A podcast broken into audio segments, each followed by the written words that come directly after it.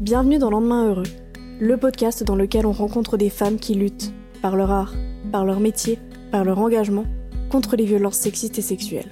Je m'appelle Marie et aujourd'hui on part à la rencontre de Anaïs, journaliste et autrice, notamment dans le milieu brassicole.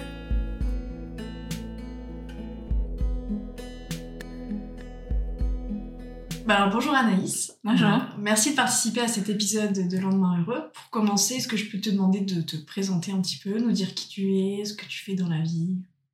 Bah, je m'appelle euh, Anaïs Lecoq, j'ai 28 ans et euh, ce que je fais dans la vie, plein de choses. Euh, je suis journaliste indépendante. À la base, j'ai une formation dans le journalisme, euh, autrice. J'écris surtout sur tous les sujets liés à la bière. C'est quelque chose qui me me passionne et, euh, et, à côté de ça, je travaille aussi en microbrasserie euh, à la communication marketing. Très bien. Bah, lors de tes études de journalisme, justement, il y a quelques années, tu as créé la page Facebook Paye ton journal sur laquelle tu dénonçais les comportements euh, sexistes dont tu étais témoin dans le milieu de la presse. En 2022, tu publies le livre Maltriarcat quand les femmes ont soif de bière et d'égalité aux éditions Nourriture Fut. On aura l'occasion de reparler de ton livre juste après, mais en tout cas, on sent qu'il y a une véritable volonté de t'engager et de militer contre les choses qui te révoltent, notamment dans les domaines où tu travailles. Comment est né cet engagement féministe euh, chez toi? Ben, Je pense que ça a toujours plus ou moins été là, même s'il y a eu un, plus ou moins long cheminement, on va dire, vers le féminisme. Euh, mais déjà quand j'étais petite, euh, je sais pas, ça remonte un peu loin, mais bon, déjà quand j'étais petite, euh, moi j'ai un grand frère qui a trois ans de plus que moi et on a grandi ensemble, on était très fusionnels, on jouait ensemble, etc. Et il y avait des, des traitements un peu différents que je comprenais pas et qui m'agaçaient, même de la part de mes parents, alors que bon, ils nous ont toujours élevés de manière pas non plus discriminante, mais il y avait quand même des choses, tu vois, genre, euh, bah, le dimanche, on reçoit euh, la famille, euh, Anaïs, tu viens aider ta mère à préparer, pendant que mon frère, il est encore en train de jouer aux jeux vidéo, lui, on ne lui demande pas d'aider à faire la cuisine, ce genre de truc, quoi. Et moi, ça m'agaçait et je comprenais pas trop pourquoi euh, pourquoi ça? Après, j'ai toujours été un petit peu rebelle entre guillemets envers mes parents, là où mon frère était euh, beaucoup plus euh, posé à ne rien dire et à ne pas oser se révolter. Euh, donc, euh, dès qu'il y avait des trucs un peu injustes, moi, j'étais connue pour être celle qui râlait et ah, c'est pas beau de dire des gros mots dans la bouche d'une fille, machin, et de trucs comme ça. Donc, ça, ça m'agaçait. Euh, mais après, il y a eu l'effet inverse de, euh, comme je comprenais pas trop ça, j'ai un peu rejeté tout ce qui était euh, féminin et euh, la féminité, et, euh, et j'étais entre gros guillemets cette horrible expression garçon manqué où je disais que j'aimais pas le rose, j'aimais pas, je, je mettais pas de jupe, je mettais pas de robe, ça dès la primaire et jusqu'à fin du collège peut-être. et donc j'avais un rejet vraiment de, du féminin et de et de tout ce qui était considéré comme girly et tout ça. Euh, une misogynie un peu intériorisée, je pense comme beaucoup d'adolescentes ont quand on te, fait comprendre euh, euh que, que être un garçon c'est mieux donc bah pour j'ai pas envie d'être enfin si je suis une fille et que c'est moins bien qu'être un garçon enfin voilà on comprend pas trop et on rejette un peu plein de trucs mais après je me suis rendu compte notamment grâce à une une prof de, de lycée, euh, ma prof de littérature, euh, qui m'a un peu ouvert au féminisme et qui m'a un peu fait comprendre tout ça, tous ces biais qu'on pouvait avoir. Euh, et, et, ouais, je me suis rendu compte que c'était quelque chose qui me touchait depuis toujours, qui me révoltait depuis toujours. Et en fait, c'était pas une décision de s'engager, c'était juste naturel par rapport à, à mon vécu et tout ça ouais, c'est venu naturellement et après ben dans les études, euh, j'ai toujours en fait, j'ai toujours me suis toujours intéressée aux femmes euh, et à des trucs engagés, je me souviens même au lycée, j'avais fait un, un espèce de mini mémoire sur euh, l'histoire du tatouage et des choses comme ça et encore une fois, il y a plein de choses liées aux femmes dans ce milieu-là. et donc après euh, à la fac, euh, en études de journalisme, j'ai fait aussi un, mon mémoire de stage sur le sexisme dans la presse, au sein des rédactions. Euh, et quand j'ai commencé à travailler dans les rédactions, j'ai vu aussi tout ce qu'on subissait, euh, ce que subissaient les journalistes, euh, au sein même des rédactions de la part de collègues ou de supérieurs, mais aussi sur le terrain, face aux intervenants, notamment quand tu bosses. Moi, j'ai bossé en presse locale quand tu bosses dans des petites locales un peu rurales et tout ça, ou pas, mais que tu as affaire à des, élus municipaux, des choses comme ça, bah, quand tu es une jeune journaliste, t'es pas du tout traité pareil que si c'était un homme de 40 ans. Euh, on te parle avec familiarité, on te touche, on te met la main sur l'épaule, dans le dos, euh, euh, ce qu'on ne ferait pas du tout avec avec un homme journaliste qui vient te poser des questions sur ta ville, tu vois. ou si t'es avec ton collègue photographe, c'est à lui qu'on s'adresse, alors que c'est pas du tout lui qui écrit l'article et on te parle, on te dit ah vous êtes l'assistante ou vous êtes des choses comme ça. Enfin plein de choses et, euh, et ça m'agaçait énormément. Et, euh, et c'est vrai que c'était à l'époque de toutes les euh, et tous les trucs comme ça. Et j'avais créé, euh, le... en fait, c'est euh, Anaïs Bordet qui a créé Pays elle avait posté un, un message, donc c'était début 2017 ou fin 2016, en disant bah, allez-y, créez d'autres pages dans vos domaines et tout ça. Et, euh, du coup, c'est comme ça que j'avais créé Paye ton journal euh, en début, début 2017 euh, pour recueillir ces témoignages. Euh, et après, bah, je suis arrivée dans le milieu de la bière et l'histoire se répète un peu en fait. Euh, tu crois que tu arrives dans un milieu un peu plus ouvert, tu dis ouais la bière ça va être différent. en fait, juste tous les milieux qui sont comme ça, c'est la société en fait. Mais après chaque chaque milieu euh, a ses spécificités. Je pense que c'est important de voir la chose comme un problème global parce que c'est aussi un peu agaçant d'avoir ah le MeToo de la musique, ah le MeToo de tel truc. Non, c'est juste la société entière qui est comme ça et il y aura des MeToo partout parce que en fait euh, voilà. Mais c'est aussi important de voir dans chaque milieu comment euh, toutes ces problématiques euh, se mettent en place, comment ces dominations et ces et ces, ces, problèmes de pouvoir et tout ça se, se mettent en place, que c'est différent euh, un peu partout, même si à la fin, ouais, c'est une question de pouvoir et de domination dans, partout, quoi. Mais, mais voilà. C'était un peu une réponse très longue.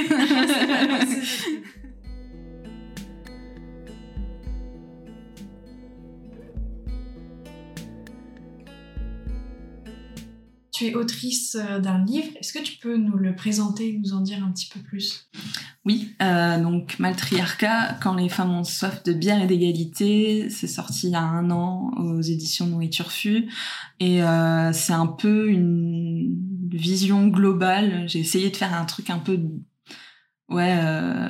en fait, on pourrait creuser et faire beaucoup de livres sur ce sujet, mais j'ai essayé d'avoir un panorama un peu de, de la place des femmes dans le monde de la bière, euh, en partant forcément de l'histoire, euh, mais pas seulement, euh, puisqu'on termine le livre sur plutôt aujourd'hui où on en est avec des interviews de, de brasseuses, de sommelières actuelles, mais d'essayer de voir un peu sous tous les angles comment les femmes ont évolué et évoluent dans le milieu de la bière, euh, que ce soit en tant que brasseuse, que ce soit dans la communication, euh, que ce soit en tant que consommatrice de bière, euh, pourquoi elles boivent telle bière et pas une autre, pourquoi elles boivent moins de bière que les hommes, euh, comment elles sont perçues quand elles boivent de la bière, euh, pourquoi euh, c'était elles qui brassaient il y a des siècles et aujourd'hui ce sont les hommes, enfin voilà, un peu essayer de, de, de, traiter un sujet très large pour avoir une une porte d'entrée dans ce sujet qui est hyper passionnant et qu'on pourrait creuser sur euh, 10 000 livres, je pense. au début, avant que tu trouves donc ce nom avec euh, ta, ta mise en édition, tu voulais euh, appeler ton livre Bière de fille, si je me trompe pas. Est-ce que tu peux nous expliquer pourquoi ce nom?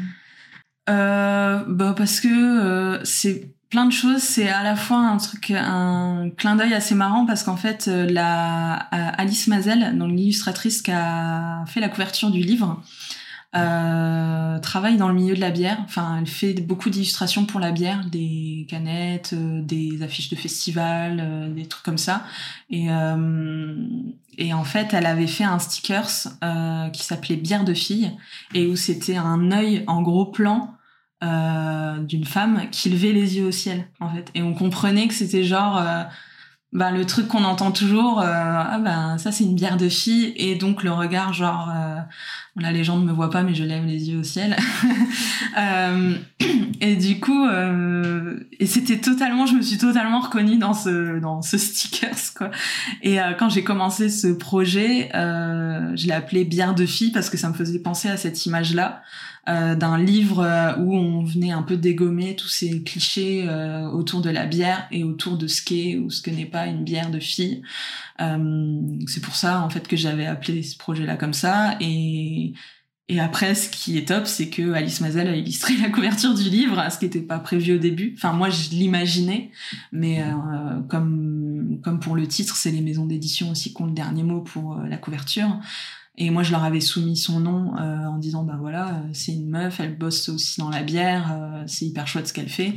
Regardez et vous me dites. Et ils ont aimé ce qu'elle faisait, ils lui ont proposé d'illustrer, elle a accepté. Et voilà, donc la boucle est bouclée un peu.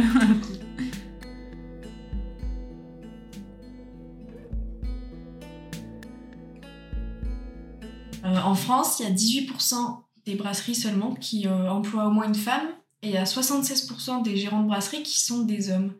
Est-ce que toi, en tant que femme qui travaille euh, dans une brasserie, tu peux nous dire un petit peu ce que ces chiffres t'évoquent et comment tu les ressens? Ben, il y en a pas assez, clairement. Alors qu'il y a plein de femmes qui s'intéressent à la bière et qui, je pense, aimeraient y travailler, mais n'osent peut-être pas. Euh, en tout cas, c'est assez récent quand même. On voit de plus en plus de femmes, mais ça reste récent. Euh, c'est clair que oui, moi, quand je vais sur des, festivals euh, en tant que pro derrière les stands, ben on se cherche un peu et puis on se connaît toutes, on va dire presque. surtout dans les milieux très craft et très dans la tendance, c'est encore beaucoup plus des hommes que si on va dans des petites micro-brasseries euh, euh, dans la campagne où là sur ces petites structures on retrouve plus de femmes euh, mais dans les grosses brasseries qui sont dans le entre guillemets top France euh, des meilleures brasseries etc et qu'on voit dans tous les festivals de beer geek euh, il y en a pas beaucoup.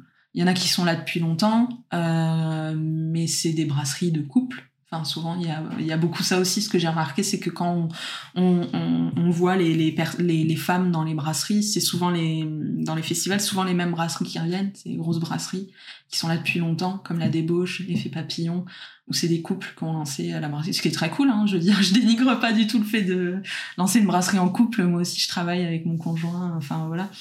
Euh, mais je veux dire, euh, il y a l'impression qu'il faut quand même toujours qu'il y ait un homme pour que ça ait du succès entre guillemets tu vois. Euh, mais les, les, les femmes seules enfin moi enfin je, dé, je dérive un peu la question sur les festivals mais c'est là aussi où on se rend compte. Euh, moi ça fait plusieurs années que je compte et je continue encore cette année à compter dans chaque festival euh, les brasseries invitées la part de brasseries gérées par des hommes par des femmes ou par les deux et, euh, et déjà, c'est souvent 80% de brasseries où il n'y a que des hommes parmi les gérants. Et dans les 20% restants, c'est 99%, c'est que des brasseries où c'est des couples qui gèrent la brasserie. Et des fois, 1%, c'est un miracle si des fois il y a une, brasserie où il y a que des femmes dans les, les gérantes. Euh, donc ça dit déjà beaucoup, euh, surtout que souvent quand c'est des couples, euh, la femme c'est pas elle qui brasse, être souvent à la communication. Là encore, moi aussi, je, ne suis pas brasseuse, je travaille, non, je suis plus à la communication. Euh, mais ouais, souvent, euh, c'est ça aussi, elles sont pas à des postes de, de brasseuses. Parce que là, sur ces 18%, euh, il y en a peut-être 30% qui sont en, je sais plus les chiffres exactement en tête, mais 30% qui le sont en tant que brasseuses. Donc sur déjà 18 pour 30% de 18%, enfin c'est vraiment pas beaucoup quoi.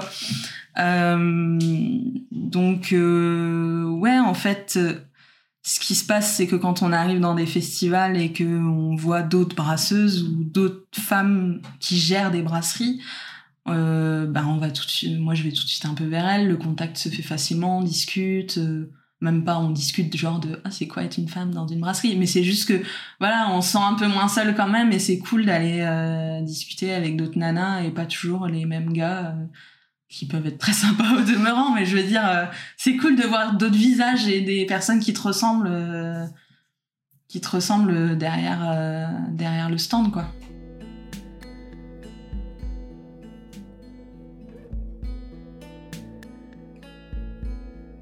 Dans ton livre, il y a tout un passage où tu parles euh, des étiquettes et des noms de bières de certaines brasseries euh, qui utilisent carrément des propos sexistes, un peu comme ligne éditoriale, entre guillemets, soit en sexualisant la femme, euh, soit comme on l'a vu récemment, carrément en utilisant des scènes de violence sexistes ou sexuelles pour illustrer leur bière. Est-ce que tu peux nous en dire un petit peu plus sur le sujet? C'est un vaste sujet qui n'est pas que propre à la bière dans la communication et évidemment dans la publicité d'utiliser euh, les corps de femmes. Euh, c'est quelque chose qui me dépasse, euh, surtout qui que ça existe encore aujourd'hui. Parce que ça, on en voit évidemment, enfin dans les années 50, on avait les pubs avec la ménagère de va m'acheter une bière et machin, et en mode j'aime ma femme, euh, j'aime la bière, ma femme m'achète de la bière, enfin voilà, des trucs à la con comme ça. Euh, mais dans son époque, on comprend, bah, c'était malheureusement euh, comme ça. J'ai l'impression, j'ose espérer que quand même la place des femmes dans la société a évolué, oui et non.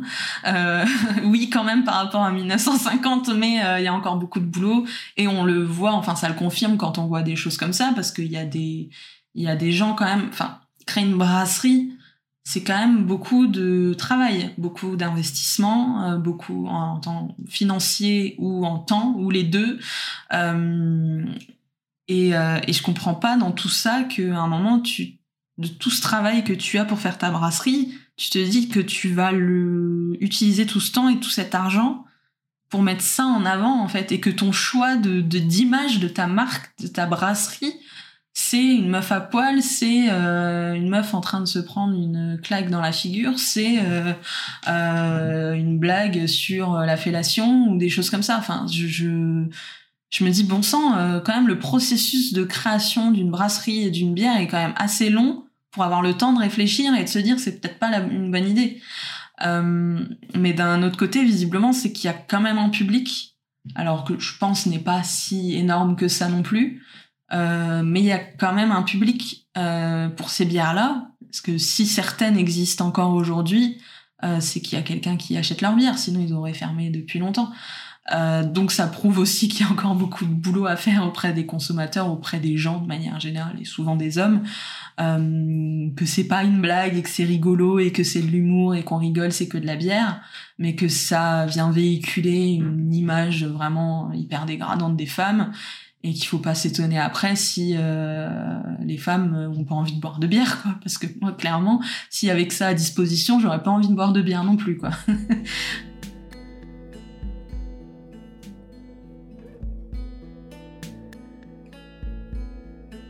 euh, en 2022, il y a un compte Instagram euh, qui s'appelle Balance ton brasseur qui a fait plusieurs publications dans lesquelles il y a des personnes qui témoignent d'agressions sexistes et sexuelles commises par des personnes justement qui travaillent dans le milieu euh, brassicole. Il y a notamment euh, une brasserie visée dont le brasseur a reconnu euh, les faits. Est-ce que tu as l'impression, toi, qu'en France, les bonnes mesures sont prises lorsqu'il y a de tels témoignages qui sont publiés, que ce soit du côté des brasseries ou des festivals, des bars qui organisent les TTO, tout ça Non. malheureusement, non parce que en effet, quand euh, j'ai vu ce compte euh, se créer, euh, je me suis dit ah enfin. J'avais une petite appréhension parce que je, bah, je, ne sais pas qui est derrière ce compte et au début j'ai pas trop osé contacter, je savais pas trop. Enfin, c'est en fait on devient un peu parano à se dire est-ce que c'est quelqu'un qui a vraiment de bonnes intentions derrière le compte, est-ce que c'est quelqu'un qui travaille dans une brasserie qui pourrait être visé, enfin on sait pas quoi. Euh, et je, je sais toujours pas. Je sais qu'il y a plusieurs personnes, qu'elles souhaitent rester anonymes et je les comprends. Euh, mais euh, donc voilà, un peu méfiante. Il n'y avait pas trop de publications, donc j'attendais de voir. Euh, puis après, je les ai contactés, j'ai essayé de creuser un peu, de voir leurs intentions, et visiblement, c'était en effet de, de nommer euh, et de dénoncer clairement euh, ces actes. après, malheureusement, j'ai l'impression que ça prend pas. Euh, il y a eu un témoignage euh, important sur une des brasseries qui, dans le milieu beer est considérée comme une des meilleures brasseries en France euh, actuellement, que moi j'aimais beaucoup euh, il y a quelques années avant d'apprendre tout ça. Parce que enfin on parle aussi dans le milieu. Moi ce témoignage qui est sorti je le connaissais déjà. Celui-là et d'autres malheureusement. Euh, donc ça ne m'a pas surprise quand il a été publié. Je me suis dit enfin. Et surtout je me suis dit waouh euh, le courage de la personne qui témoigne. Parce que on peut se plaindre de témoignages anonymes etc mais là pour la brasserie visée c'est pas anonyme parce qu'on dit le, lieu, l'événement. Donc on peut savoir euh, exactement c'était à quel moment et où il y a le, le lieu où ça s'est passé qui est cité. Euh, donc en fait ça donne assez d'indices euh, euh aux brasseurs euh, cités euh, pour savoir si ça s'est passé ou pas. Et en effet il a dit que ça s'était passé, même si de son point de vue il ne s'est pas rendu compte qu'il n'y avait pas de consentement. Mais en tout cas il a avoué que, enfin il a reconnu que ce qui était, ce qui était dans le témoignage c'était passé. Euh, donc ça c'est cool. enfin c'est une bonne chose de se dire bah voilà là vous voyez euh, c'est sorti et c'est vrai en fait. Euh, c'est un vrai témoignage. Euh, je pense que les 99,9% des témoignages qui sont publiés sont, sur ces comptes sont généralement vrais, mais bon, voilà. Euh, mais en fait, il y a eu que ce témoignage-là parce que moi, je connais d'autres personnes qui ont des témoignages qui sont dans la bière ou pas, sur des brasseries, mais qui ont vraiment, vraiment peur d'en parler. Parce que c'est un petit milieu, parce que tout le monde se connaît, parce qu'on peut reconnaître facilement les personnes et qu'il y a une peur euh, d'être empêché dans son travail. Si tu es brasseuse d'une petite brasserie et que tu dénonces un, ancien collègue ou quoi, euh, que toi ça t'impacte, euh, c'est hyper compliqué. Enfin, moi, je, connais des brasseuses qui ont quitté leur travail euh, parce que leurs collègues étaient infects euh, et qu'elles s'en sont plaints à leur, euh, à leur boss et qu'il s'est rien passé et c'est elles qui démissionnent. Euh, donc après, évidemment qu'elles vont pas aller témoigner sur ces comptes-là euh, alors que le mec, il est toujours dans cette brasserie-là. Enfin, il y a, y a des trucs qui sont, qui sont, qui sont affligeants. J'en ai parlé dans des articles aussi où j'avais eu le témoignage euh, un brasseur qui s'était fait virer euh, de son propre TTO euh, parce qu'il avait harcelé euh, une femme pendant l'événement. Et donc ce mec-là travaille toujours dans la brasserie, la brasserie fait toujours des festivals. Enfin, c'est les gens s'en fichent. enfin, en tout cas, les consommateurs sont pas au courant, mais les professionnels qui le sont, la plupart s'en fichent ceux qui s'en fichent pas, euh, c'est bien, prennent la décision de dire bah non, nous on les invite pas, on, nous on les, on les met on pue dans notre bar ou des trucs comme ça. Malheureusement, ils prennent pas de position publique là-dessus. Je pense que ça, ça pourrait être bien. Ça pourrait aider euh, ben, toutes les nanas dans la bière qui militent et qui, elles, militent publiquement et se mouillent et se mettent en danger dans leur, euh, dans leur taf parce que quand je vois, des personnes comme euh, Caroline Cailly ou Garlon Cargourlet qui euh, qui en fait euh, l'ouvrent tout le temps sur ce sujet euh, publiquement, euh, elles sont toutes les deux freelance et ça peut potentiellement leur coûter, je pense que ça leur a sûrement déjà coûté des contrats parce qu'elles sont étiquetées comme féministes engagées.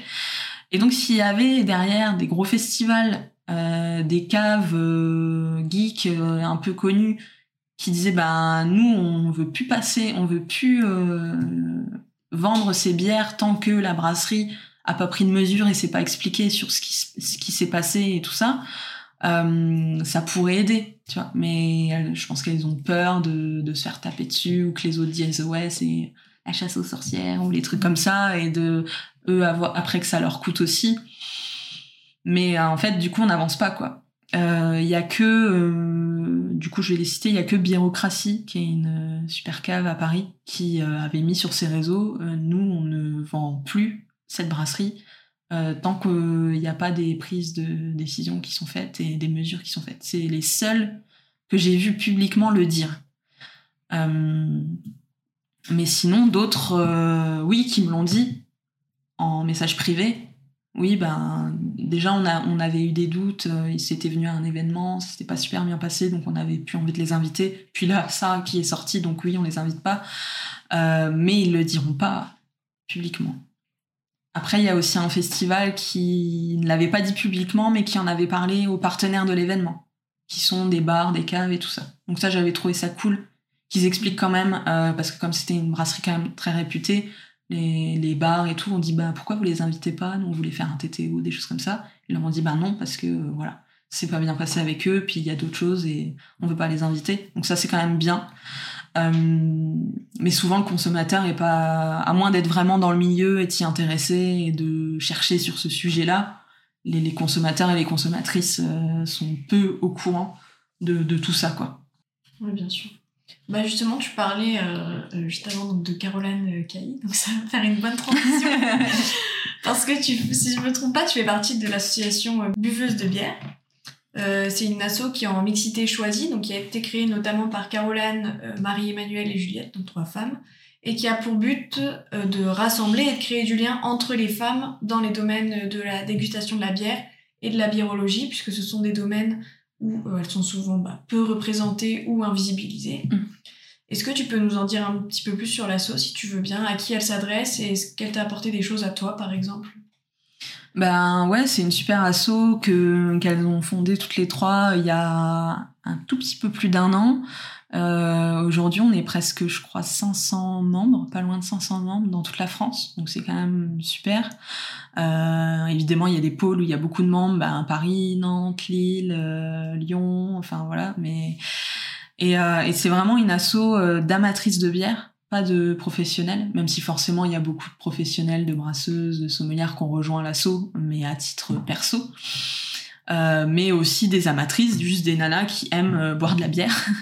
et euh, et c'est hyper chouette parce que ça permet de, ben, de rencontrer plein de gens, même euh, si c'est que de manière virtuelle, parce qu'il y a des par exemple des dégustations en ligne qui sont organisées où on achète toutes les mêmes bières et puis on se fait une soirée déguste en visio toutes ensemble, par exemple pour celles qui sont dans des endroits où il n'y a pas trop de membres ou qui peuvent pas trop se déplacer.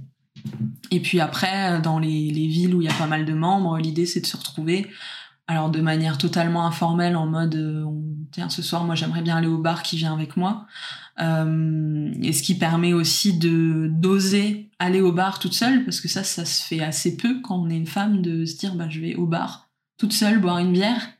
Euh, moi je l'ai jamais fait en fait. Euh, soit je suis avec des amis ou avec mon conjoint ou avec euh, mais je suis jamais allée toute seule dans un bar alors qu'on voit beaucoup plus d'hommes qui vont seuls dans des bars. Euh, et donc de prendre confiance en soi en, en étant avec des nanas et de, et de boire ce qu'on veut et de pas sentir de jugement. Et puis après, euh, en fait, c'est à l'initiative un peu de, chacune de faire plein de choses. Euh, Il y a des, visites de brasserie qui sont réalisées. euh, Il y en a qui ont fait des randos bières ensemble, des ateliers dégustation. Il y en a qui font des ateliers brassage. Enfin, c'est- vraiment cool de, faire tout ça. Et, et Caroline, Juliette et Marie-Emmanuelle ont, ont, ont créé quelques goodies, des, des t-shirts et tout, euh, qui sont hyper beaux et, euh, et qui permettent de financer euh, les activités de l'assaut, où euh, chaque ville va avoir un peu un budget et, euh, pour permettre de, de, de financer euh, des visites ou des choses comme ça, et que, y ait de, que les membres dépensent le moins d'argent, qu'il y ait des tarifs privilégiés, tout ça pour toutes ces activités. Et donc ouais, ça se permet de se retrouver dans un dans un contexte vraiment euh, ben euh, hyper bienveillant en fait où tu vas en mode tu sais que tu vas pas te prendre la tête, il va pas y avoir un mec qui va euh, avoir quelque chose à redire sur la bière que tu choisis ou sur ce que tu goûtes dans la bière quand tu fais un atelier ou des choses comme ça. Et d'être après plus à l'aise quand tu es dans des contextes mixtes et et donc ouais, c'est cool, sachant que l'asso fait aussi des événements mixtes, euh, notamment quand c'est des gros événements, par exemple pour fêter les un an de l'asso. euh, comme ça, ça permet d'amener des gens et de faire connaître aussi l'asso à des femmes qui viendraient accompagner dans des groupes de mecs ou tout ça, ou des groupes de copines qui viennent et puis euh, leur faire découvrir l'asso. Euh, mais ouais, moi, ça m'a fait rencontrer encore d'autres personnes et puis comme je suis référente moi du coin dans les coins de Reims où malheureusement on n'est pas très nombreuses en Champagne mais euh, j'ai pu rencontrer les référentes des autres villes et on a on s'est fait une journée ensemble pour euh, pour euh, voir comment on mettait en place des choses dans l'assaut tout ça. Enfin ouais c'est vraiment euh, c'est vraiment un beau un beau projet qui a bien pris. Donc ça prouve qu'il y avait un besoin et une envie. Parce que quand on a quand même presque 500 membres en un an, c'est quand même plutôt cool et que il y a eu des dizaines d'événements partout en France, qu'il y a eu une soirée pour les un an dans 14 villes en même temps, c'est quand même dans des bars qui font confiance aussi. Des bars et tout ça qui, qui nous accueillent et qui signent une charte. Ça, c'est important. C'est que dès qu'on collabore avec un bar ou une brasserie ou tout ça, on fait signer la charte de l'assaut. Donc, donc ouais, c'est quelque chose de, de positif. et et ouais, les, je pense que les, femmes en avaient besoin d'avoir un endroit comme ça euh, dans la bière, quoi.